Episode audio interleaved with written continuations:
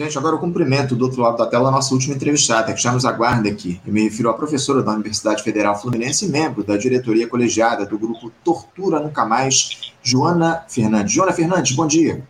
Bom dia, Anderson, tudo bem?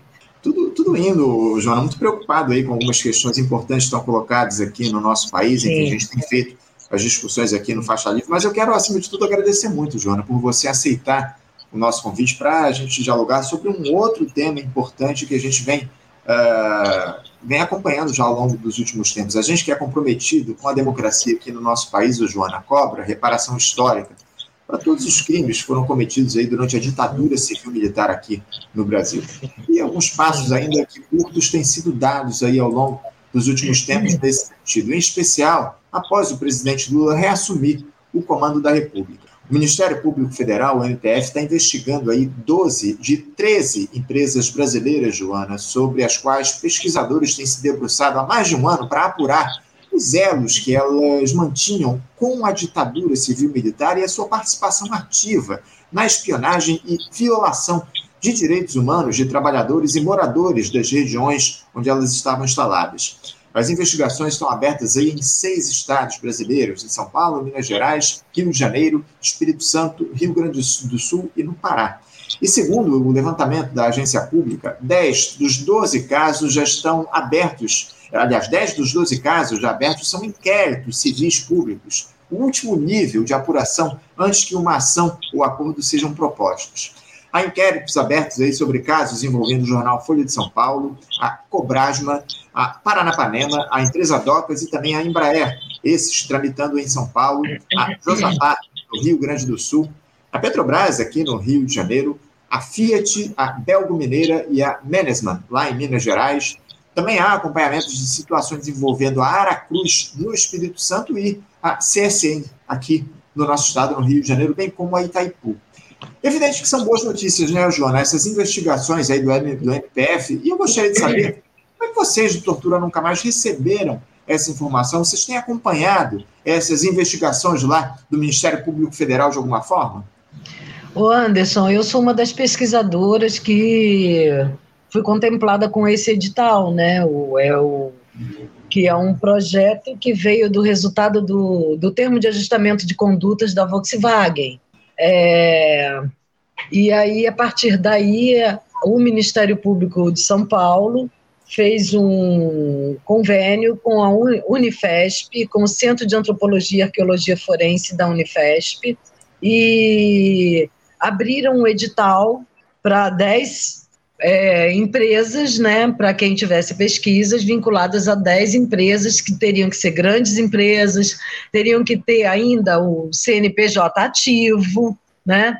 E, e aí eu enviei um projeto sobre a, Ara Cruz, que é a Suzano, hoje é a Suzano Papel e Celulose, mas ela mantém o CNPJ, né? Porque ela foi várias fusões, a empresa não não acabou, ela não teve falência, então ela foi, então ela tem o CNPJ ativo e então o grupo Suzano responde pelas violações de direitos é, cometidas pela Aracruz Celulose no período da ditadura empresarial militar.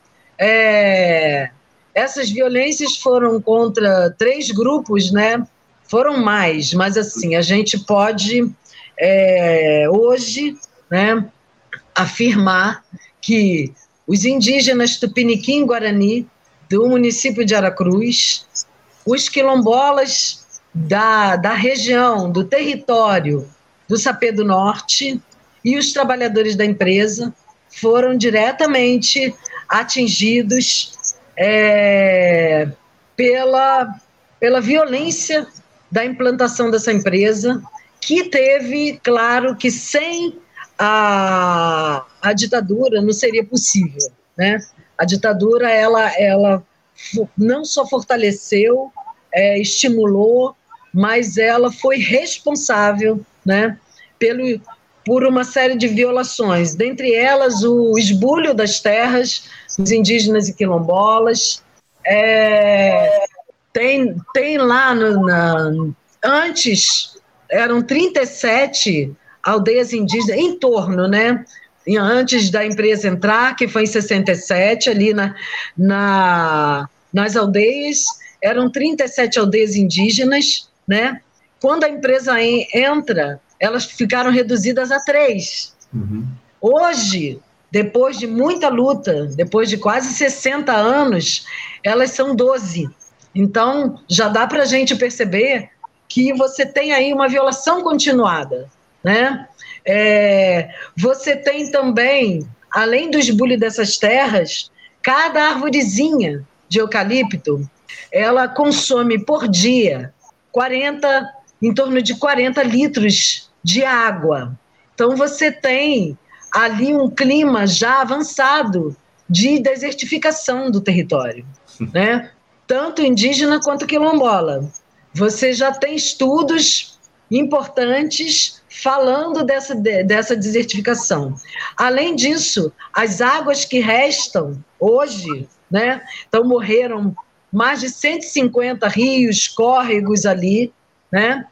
Não sei se você sabe, Anderson, a localização assim geográfica desse território, porque são horas, são horas, né? Você tem aí mais de 220 é, é, mil hectares de terra. Então você tem horas viajando. Se você pegar um carro, você vai pegar horas, umas quatro, cinco, seis horas viajando, né? É Só eucalipto. Né? É o que se chama ali de deserto verde né? Uhum. É só eucalipto. E o veneno colocado nessa plantação, ele atinge as águas que sobram. Então você tem ali uma população que tem leucopenia, que tem muito câncer, que tem cegueira. Eu estou falando de indígenas e quilombolas que foram expropriados do seu território, né? É, além disso tudo, então você tem uma degradação ambiental absurda. Para transformar um, um tronco de celulose numa folha branca, a gente já imagina a quantidade de química que é jogada ali. Sem contar que também fizeram, desviaram rios, né? rios importantes. É, logo depois teve também Brumadinho, que afetou profundamente ali, porque ali é por onde passa o Rio Doce. Então você tem assim uma violência em cima da outra, né? Muita violência. Em relação... Né? Sim, com vontade. Em relação aos trabalhadores, por exemplo, a repressão foi tão grande que a empresa entregou as fichas de RH dos trabalhadores grevistas para o DOPS. Então, você tem uma conivência total da empresa com a ditadura, né? É, a repressão às greves, uma repressão brutal, demissão em massa nas três grandes greves de 79, 85 e 86, durante a ditadura, né, que foi o período que a gente analisou, é, você tem aí é, uma grande repressão, uma demissão total. Então, por exemplo, os trabalhadores reivindicam, no mínimo, é, um, uma, um, uma proteção melhor para que para quando for jogar o veneno nas, das plantações. Eu não sei assim, a, a força desse veneno ela é tão grande que nesse trajeto todo aí, nesse deserto verde, de em torno de 5 a 6 horas de viagem, você não tem passarinho. Os passarinhos não pousam. Você não tem mato em torno da, da, da, árvore de eucalipto. Uhum. Sem contar que é uma árvore que não é da nossa natureza ela é europeia, ela é exógena, né? Então, a adaptação dela aqui também é uma adaptação a custo de muita química, né? Então, a gente tem, assim, uma imensa massa de trabalhadores que foram demitidos dessas greves de 79, 85, 86, né? Você tem um prejuízo imenso de trabalhadores com do, doentes, teve um movimento de trabalhadores mutilados, é, porque antes o corte do eucalipto era manual, então você tem trabalhadores sem membros, né? um movimento grande de trabalhadores mutilados, é, e a gente também verificou denúncias de trabalho escravizado. Uhum. Tanto em relação aos indígenas, nós encontramos documentos, como em relação aos quilombolas. É, é, é, é tudo muito grave, ô, ô, Joana, é tudo muito grave essas denúncias aí vocês trazem, enfim, não dá, evidentemente, para a gente deixar isso passar em branco. Agora, qual é o resultado que vocês esperam aí para essas investigações do UPF a partir dos estudos que vocês fizeram, ô, ô, Joana? Como é que pode se fazer a reparação por parte dessas empresas aí uh, tiveram uh, que, que violaram direitos durante a ditadura militar aqui no nosso país? É, então, o, o projeto é financiado pelo Ministério Público. A proposta do Ministério Público é, é considerando e verificando a, a, a documentação toda, que se prossiga, né? Que então é, se responsabilize a empresa. Uhum. Então a, a proposta é essa. Mas a gente também no grupo Tortura Nunca Mais, a gente acha que para além disso podemos fazer outras coisas, né? estimular é, é, esse, é, esses atingidos para que eles também entrem com ações né, de reparação. No caso dos quilombolas e dos indígenas, o que eles reivindicam é que a empresa saia do território. Né? Porque, por exemplo, um lugar sagrado deles, dos indígenas, tem dois lugares sagrados importantes que, são, que, que estão com a empresa. Um é o cemitério indígena que a, aonde a fábrica se localiza é exatamente aonde era o cemitério deles, onde a fábrica se localiza, a fábrica 1, a primeira fábrica, que surge em 72, né? É, então ali embaixo tem a ancestralidade deles e tem o território quilombola, que é onde era o, é onde era o cemitério dos quilombolas, é onde coberto de eucalipto. O que eles falaram, né, é que eles querem que a empresa saia, saia. A solução é que a empresa saia, porque não adianta. A empresa vai no território, faz um projeto, faz um projetinho, sabe, Anderson? Faz um projetinho aqui, um projetinho ali, dá um empreguinho, dá um é, e faz isso e faz aquilo e tenta acaba. Aquela população, né, o Joana? Oi. Tenta, tenta conquistar aquela população, né? É, faz essa jogada que a gente conhece, né? É, de, de, de dar um emprego para um e aí dividir, né? Então, assim, a gente, como Grupo Tortura Nunca Mais, a gente quer estimular né, esses atingidos para que eles sigam, né? Se possível, em nível internacional, né?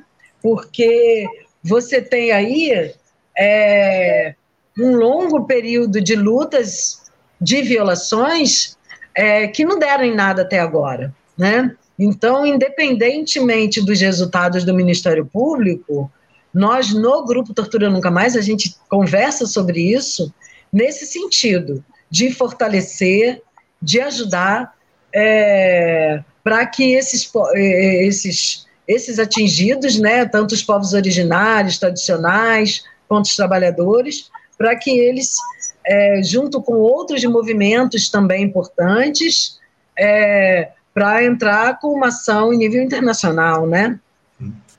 Sem dúvida, a gente precisa atuar justamente nesse sentido. Eu fiquei sabendo, inclusive, ô, Joana, que o, os petroleiros fizeram recentemente aí um debate sobre essas estratégias aí de reparação junto às companhias que apoiaram a ditadura. Seja tortura nunca mais estão é, vendo a sociedade civil envolvida nessas discussões, Joana? Como é que você observa a participação da, da, sociedade civil nesse debate mais do que necessário a respeito da reparação dos danos que foram promovidos aí é, pela ditadura no nosso país? Olha, eu acho que a gente tem muito que caminhar ainda, né? A gente, é, como sociedade, ainda temos um, um longo passo aí para a gente continuar nessa luta, né? Mas a gente está começando, Anderson, né? A gente está vendo mais movimentos, a gente está vendo mais coletivos, e aí eu quero fazer uma ressalva da importância das manifestações de 2013, né, que fortaleceram as lutas dos coletivos, né, que fortaleceram a sociedade, porque Agora a gente está vendo uma condenação muito grande da, da, da, das manifestações populares. É, eu acho que a gente, como sociedade civil, precisa caminhar cada vez mais nesses caminhos da reparação, a lei de anistia, né? A gente tem uma luta grande aí. A lei de anistia, ela, ela, ela é interpretada, né? É, atendendo muito mais os interesses do Estado, né, do que das pessoas que foram atingidas. A gente tem ruas, praças, viadutos, nomes de escola, com nomes desses torturadores, né? Ah, é, claro que a gente também teve um movimento histórico, tanto do grupo Tortura Nunca Mais, tanto no Rio de Janeiro, como em Pernambuco, como em São Paulo, de também homenagear é, no Rio Grande do Sul, de também homenagear em Minas, uhum. é, de homenagear é, os nossos heróis, né, aqueles que lutaram contra a ditadura. Mas a gente tem, Anderson, em cada cidadezinha desse país, nomes de torturadores, nomes de, de, de militares, de ditadores, né? Então, como sociedade, a gente também tem que reivindicar essas questões. A gente também, como sociedade, tem que reivindicar que se modifique a, a o currículo escolar, uhum. né? que a gente amplie essa discussão sobre a importância né, das lutas populares, a importância das lutas contra a ditadura, né? Nas escolas, eu, a gente, eu e o Rafael Maú, a gente tem, que é do, do grupo Tortura Nunca Mais, que é professor. Várias vezes conosco aqui no programa, Rafael Maú, inclusive. É, sim, sim. Então, a gente tem um projeto que é um laboratório conjunto, e ali a gente tem um projeto de extensão, que é Cinema e Ditadura, para levar esses debates sobre cinema para as escolas, né? É, para que a gente tente, pela via do cinema, debater um pouco mais esse, esse essa questão, né? É, aprofundar um pouco mais nisso. Porque é também uma política mais de esquecimento do que de memória que se fez até agora sobre isso. Então a gente precisa produzir sim, né? Mais políticas de memória, né? É, lutar muito para a mudança desse currículo escolar, lutar muito para a mudança dos nomes dessas ruas, praças, avenidas, enfim, nomes de escola, né? E reivindicar muito veementemente é, que a lei de anistia não seja interpretada anistiando também torturadores, né? É. Também não, mais torturadores anistiando o Estado e não anistiando o outro lado. Então, assim, são pontos, são pautas fundamentais da gente no Tortura Nunca Mais. São pautas assim que, que a sociedade é importantíssimo que a gente mobilize a sociedade, que a gente sensibilize a sociedade para que a gente de fato consiga prosseguir, né, numa outra política, né, numa, numa política de fato é, que contemple as lutas, né, que contemple a nossa história.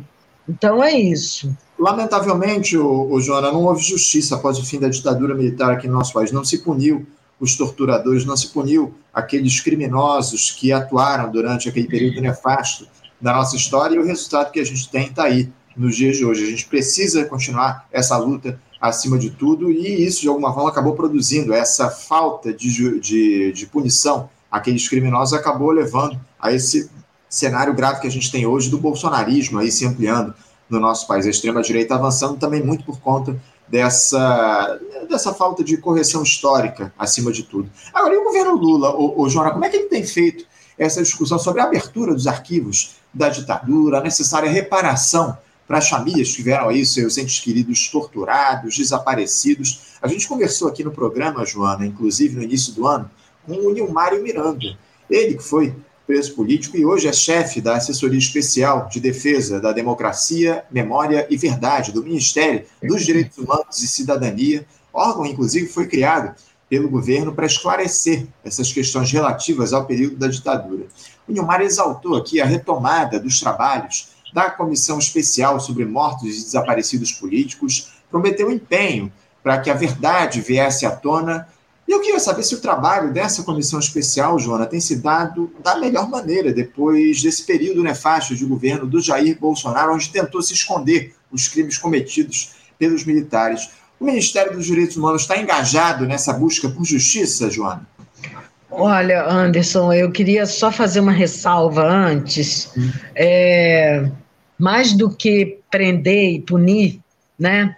É, a reparação ela, ela, ela, ela, é, ela é muito importante no sentido de é, se construir uma outra política de memória na sociedade, é, a respo responsabilizar essas pessoas pelos crimes e responsabilizar o Estado. Né? É, é muito importante que a gente pense e que a gente lute pela responsabilização é, produzir uma política de memória eficiente, é, é, ela é um ponto central para uma mudança, né? Então, esses pontos que a gente é, luta no Tortura Nunca Mais é uma produção de uma outra política de memória, né? É, a gente, então, nesse sentido, a Comissão de Mortos Desaparecidos, que ainda não foi é, é, acionada novamente, ela, ela acabou né, no governo Bolsonaro. Então, é, a gente reivindica sim que se retome os trabalhos da comissão, é um trabalho que historicamente é muito importante, é fundamental para o país, né? É, que se abram os arquivos da ditadura, porque o que essa pesquisa mostra para a gente, o que essas 12, 13 pesquisas né, estão mostrando para a gente, cada vez mais é a dificuldade de acesso aos arquivos. Uhum. Como é difícil para a gente encontrar arquivos, sabe? Então, a gente tem que, de fato, espalhar nos quatro cantos desse país que nossos arquivos, não só do Exército, Marinha e Aeronáutica, mas a maioria dos arquivos da ditadura estão fechados sim. E isso daí é uma, é uma das conclusões que o próprio CAAF está chegando, né? que é o, o lá da Unifesp, que é a, a coordenação dessa pesquisa das 10 empresas, né? Está chegando e a gente, todos nós, todos os grupos têm problema com acesso aos arquivos, todos os grupos. Então, assim, é um caso muito importante a gente chamar a atenção disso.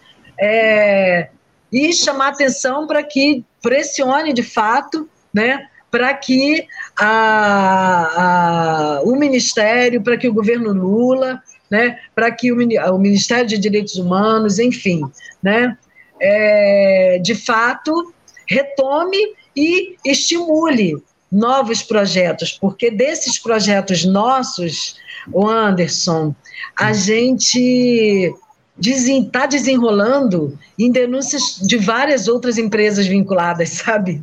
Então a gente está, nós estamos concluindo esse projeto, por exemplo, sobre a Ara Cruz, que é hoje Suzano, e estamos encontrando vários outros documentos de outras empresas que atuaram e que atuam ali na região, como por exemplo a Vale do Rio Doce, como por exemplo a Petrobras, né? Então, esses e são empresas grandes. Então a gente precisa de mais financiamento, de mais pesquisas, de mais pesquisadores envolvidos nisso, né?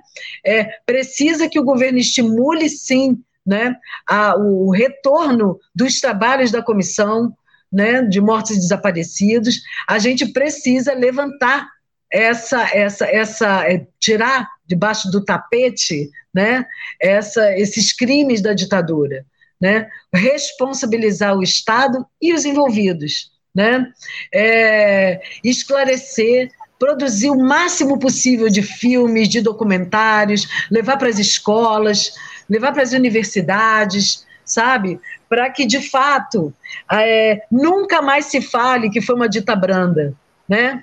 Porque se a gente observar que nos seis primeiros meses do golpe você tinha 30 mil inquéritos abertos, uhum nos seis primeiros meses do golpe, a gente está vendo que se você abre inquérito, alguém é chamado, alguém vai depor, né? Então, eu estou falando dos seis primeiros meses. O que a gente observa nos trabalhos da comissão, Nacional da Verdade é que ela sinaliza em torno de 7 mil, depois, quando chega nos indígenas, ela informa que são mais 8 mil. Sim. Só na região do norte, aqui onde eu estou, nesse momento, num congresso aqui de sociologia, no Pará. Só nessa área aqui, em torno de 8 mil indígenas. Mais de 7 mil. Então, a gente já tem aí só brincando, só assim no, no, numa conta rasa, que é bem rasa, porque uh, uh, ainda não fizemos sobre os quilombolas, por exemplo. Quantos quilombolas foram atingidos? A gente não tem.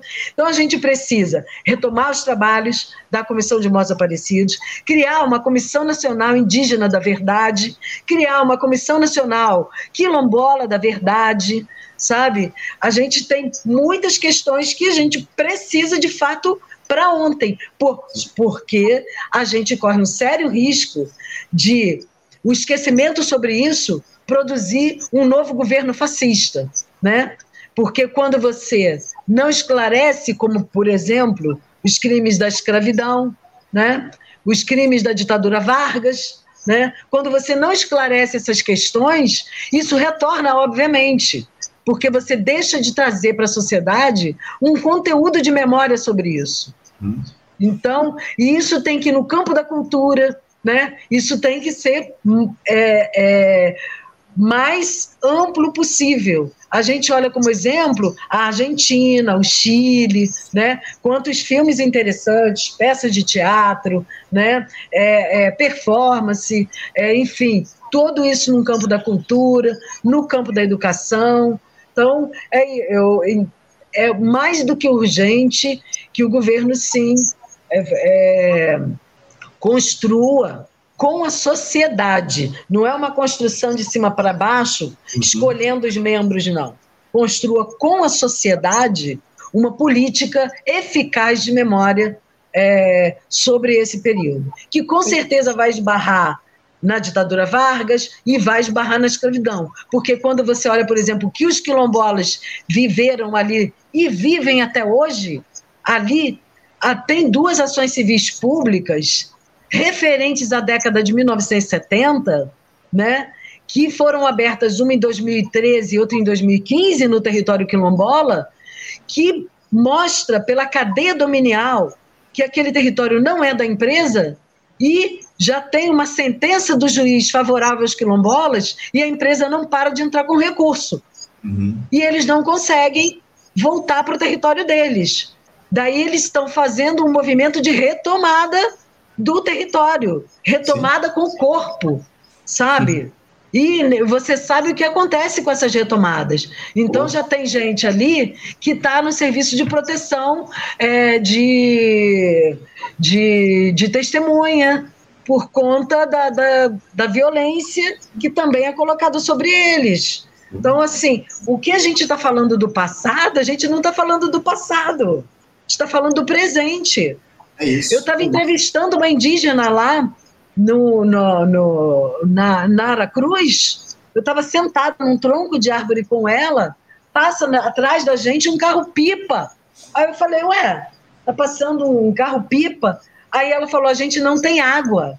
Você imagina, você imagina aldeias indígenas que não têm água para viver? Absurdo. Né? A quantidade de quilombolas cegos, famílias inteiras cegas. Assim, é gritante o que eu vi ali. E a ah, gente está é? tão perto, a gente está no Sudeste. A gente tem amigos que têm trabalhos lá no Pará na, por exemplo, na questão da Paranapanema, que assim, é um absurdo o que está acontecendo. Então, assim, publicizar, eu, quero agradecer imensamente a vocês pra gente, pela gente ter oportunidade de tornar público esse trabalho. Porque quanto mais isso for público, mais importante. A gente precisa sim continuar essas pesquisas. São uhum. pesquisas importantes que estão gerando milha, a gente está gerando milhares de possibilidades de outras pesquisas, sabe? É isso. E assim, é uma coisa muito volumosa. Esse trabalho de vocês precisa ser valorizado. Acima de tudo, Joana, a gente precisa trazer luz a essa história sombria que está colocada, porque os efeitos a gente vê até hoje, como você muito bem coloca aí, essa situação dos quilombolas, dos indígenas, na, na região norte do país, enfim, é tudo muito grave isso que a gente tem tratado. Vocês podem contar aqui com Faixa Livre, com uma voz ativa nessas denúncias, nessas discussões a respeito do que foi a ditadura civil-militar aqui no nosso país e na necessidade que a gente tem de efetivamente discutir esses temas, trazer luz, como eu citei aqui, trazer luz a essas discussões, a esses debates e, acima de tudo, promover justiça. É o que a gente precisa, acima de tudo. A gente precisa se reconciliar com a história do nosso país, é, tratando desses temas a fundo e com clareza, acima de tudo, fazendo um debate público com a sociedade. É isso que precisa ser colocado. Joana, eu quero agradecer muito a tua participação aqui no programa. Quero parabenizar, acima de tudo, o trabalho de vocês, do Grupo Tortura Nunca Mais, diante de todo esse horror que a gente ainda tem aqui no nosso país, que esse horror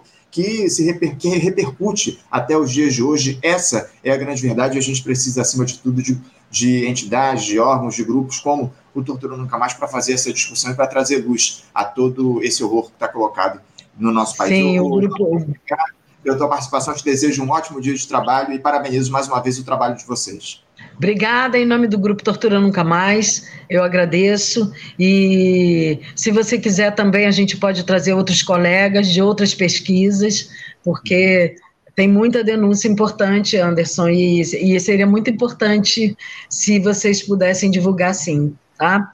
É, o Grupo Tortura Nunca Mais, historicamente, tem pesquisas importantes, né, sobre os desaparecidos, cemitérios, de, cemitérios, o cemitério de, de Ricardo de Albuquerque, né, tem, tem pesquisas importantes e essa é só mais uma, né, que a gente está aí desenvolvendo.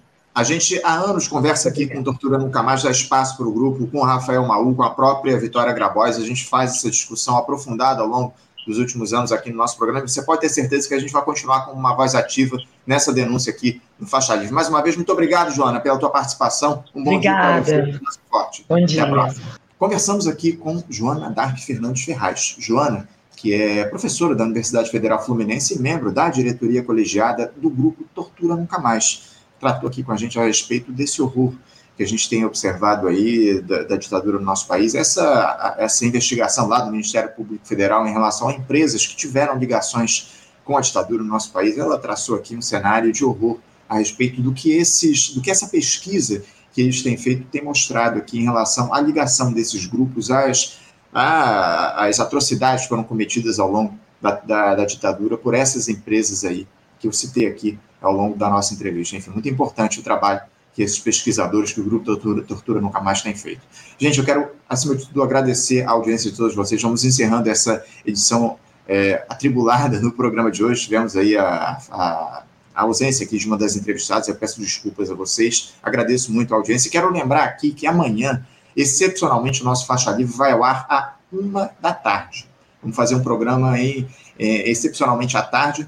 Eu, eu tenho um compromisso pela manhã, não poderei estar aqui compromisso absolutamente inadiável, infelizmente não poderei estar aqui pela manhã, mas às 13 horas nós estaremos amanhã com uma edição ao vivo do nosso programa, uma edição especial, tratando das questões importantes aqui do nosso país, enfim, vamos bater um papo, inclusive, com o Milton Temer, né, um, o, jornalista, ex-deputado federal, que conversa gente, sempre aqui com o nosso faixa livre, estará amanhã aqui conosco a partir da uma da tarde fazendo essa discussão. Anotem na agenda aí para vocês não perderem. Amanhã o programa vai ser realizado ao vivo a uma da tarde, 13 horas. Mais uma vez agradeço a audiência de todos vocês, muito obrigado pela participação, pelos inúmeros comentários que vocês enviaram aqui no nosso chat. Muito obrigado, agradeço e mais uma vez amanhã estaremos de volta a partir excepcionalmente da uma da tarde. Um bom dia a todos, um abraço forte, até amanhã. Você, ouvinte do Faixa Livre, pode ajudar a mantê-lo no ar. Faça sua contribuição diretamente na conta do Banco Itaú, agência 6157, conta corrente 99360, dígito 8. Esta conta encontra-se em nome do Sindicato dos Professores do Município do Rio de Janeiro e região, o Simpro Rio, uma das nossas entidades patrocinadoras, mas seus recursos são destinados exclusivamente para o financiamento do nosso programa. Você pode fazer sua doação de qualquer valor, utilizando também a nossa chave Pix que é ouvinte@programafaixalivre.com.br. Sua contribuição é fundamental para a manutenção desta trincheira progressista no ar.